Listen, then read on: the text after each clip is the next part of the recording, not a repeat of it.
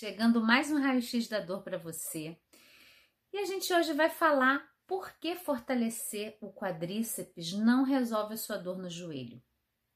É muito interessante, né? Quando a gente tem uma visão do nosso corpo como fragmento, a gente olha para o local, olha o sintoma e tenta trabalhar só no local da dor. E aí, gente, o meu convite, né, nunca é só para trazer uma polêmica, para fazer uma crítica e desqualificar o que é feito. É para a gente refletir juntos, a gente vai construindo novas possibilidades e novos conhecimentos quando a gente pode questionar o que está sendo feito. E eu digo que assim, quantas descobertas foram feitas, quantas coisas são aprimoradas. Então, meu convite é da gente refletir junto sobre essa forma que a gente trata o nosso corpo, como a gente olha o nosso corpo, né? Então, o primeiro ponto é que a gente nunca considera uma forma muito habitual de trabalhar o corpo físico é que é algo isolado do que você está vivendo, das suas emoções, do seu momento de vida, dos desafios que você está passando. Então, esse ponto já modifica toda a maneira como você experiencia o seu corpo e trabalha as suas dores e as suas doenças. Esse é um primeiro ponto que a gente não vai entrar muito hoje, né? Tem vários conteúdos aí no canal para você, em todas as redes sociais, você pode ir aprofundando isso. Hoje a gente vai falar sobre algo muito é, habitual, né? Feito e que, na verdade, né, num olhar mais questionador, não vai resolver. Eu vou te dizer por quê. Então, quando a gente tem uma dor no joelho, é muito natural que você vai ouvir de todos os profissionais que você precisa fortalecer o quadríceps, desde o médico até o fisioterapeuta, educador físico, porque essa é uma maneira que se construiu um pensamento sobre a gente cuidar do nosso corpo. Então eu fortaleço o quadríceps porque ele vai me dar estabilidade no joelho e eu vou aliviar a dor. Só que na verdade, quando a gente olha esse corpo como um todo, uma parte desse corpo que está doendo, ela está trazendo alguma informação para gente. E nesses anos todos de experiência que eu tenho, o que eu vejo é aquela região que está doendo no seu corpo, ela está contando para gente, ela está trazendo assim, olha, atenção, essa partezinha está sobrecarregada, ela está com muita, muito peso ali. E não necessariamente eu falo de sobrepeso, tá? Porque eu já atendi pessoas também com sobrepeso que não tinha dor no joelho, mas é aquela região do seu corpo ela está sobrecarregada. Seja pela maneira como você se move, pode ser sim um excesso de impacto ali naquela articulação. E aí o que acontece? Vamos supor que você tenha já uma artrose no joelho e você vai fortalecer o quadríceps. Eu acompanhei isso tenho milhares de relatos. Se isso já aconteceu com você, coloca nos comentários aqui, só para a gente criar essa reflexão juntos, né? O convite é essa reflexão.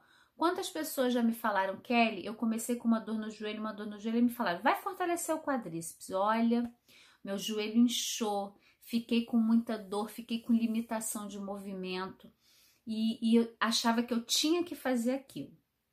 Então, na perspectiva do planeta Eva, o que, que a gente tem? O joelho ele está sobrecarregado. Se você vai colocar peso, carga para trabalhar o quadríceps, você está forçando mais aquela articulação.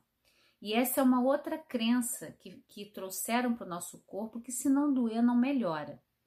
E na perspectiva das neurociências, né, que é uma matemática bem simples, eu sempre falo disso aqui. Se você tem dor e você coloca mais dor, qual é o resultado da matemática? Não tem como ser alívio. Falando de um jeito bem lógico, né? Se você tem dor numa articulação e você faz um movimento que provoca mais dor, o seu cérebro, que é o lugar que codifica essa percepção, vai ler mais dor e você vai sentir mais dor.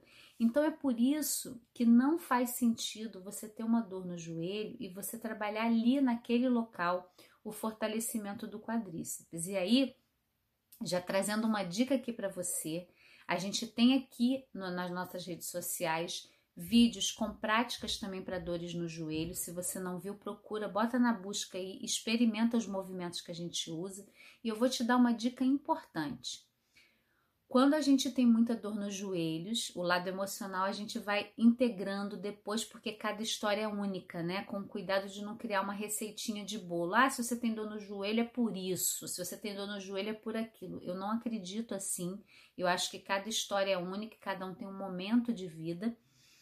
Mas a gente pode olhar né, é, na parte mecânica do nosso corpo.